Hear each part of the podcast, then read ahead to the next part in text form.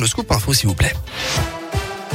Et à la une de l'actualité, la SNCF allège son offre face à la situation sanitaire. 10% des TGV et 20% des intercités vont être supprimés à partir de la semaine prochaine.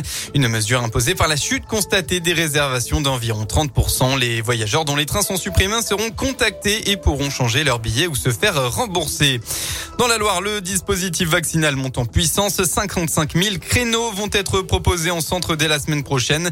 La capacité du centre de vaccination va doubler au CHU de saint Des matinées supplémentaires vont être proposés à Montbrison et de nouveaux rendez-vous vont être proposés à Firminy ou encore Saint-Bonnet. Le Corot, plus d'infos sur radioscoop.com.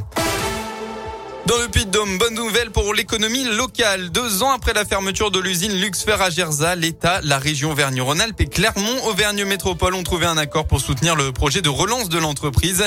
Chaque partie s'est engagée pour financer les près de 100 millions d'euros d'investissement que représente la création d'une nouvelle usine.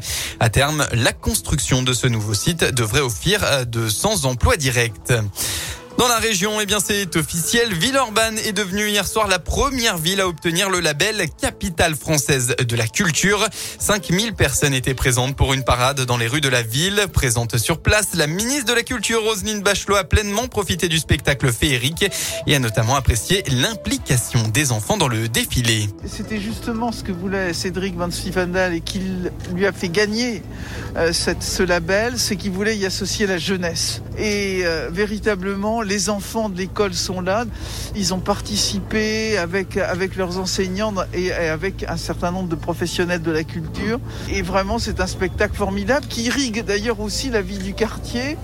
Donc vraiment, moi, je suis, folle de joie d'être là et de voir la façon, la façon dont ça se passe et que nous avons vraiment entamé euh, de belle façon cette implication capitale. Et pour 2022, la programmation de la manifestation doit compter 700 événements, 200 concerts, 22 parcours patrimoniaux ou encore 30 festivals.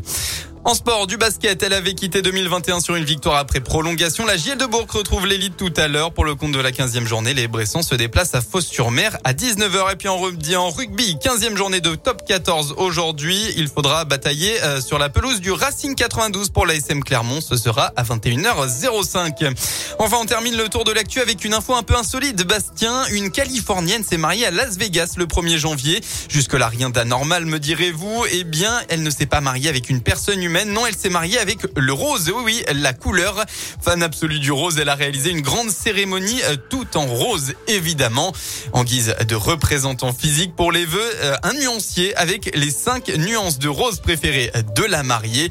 Kiten Kaisera, de son nom, a annoncé s'habiller en rose jusqu'à la fin de ses jours pour honorer cette union. Drôle d'idée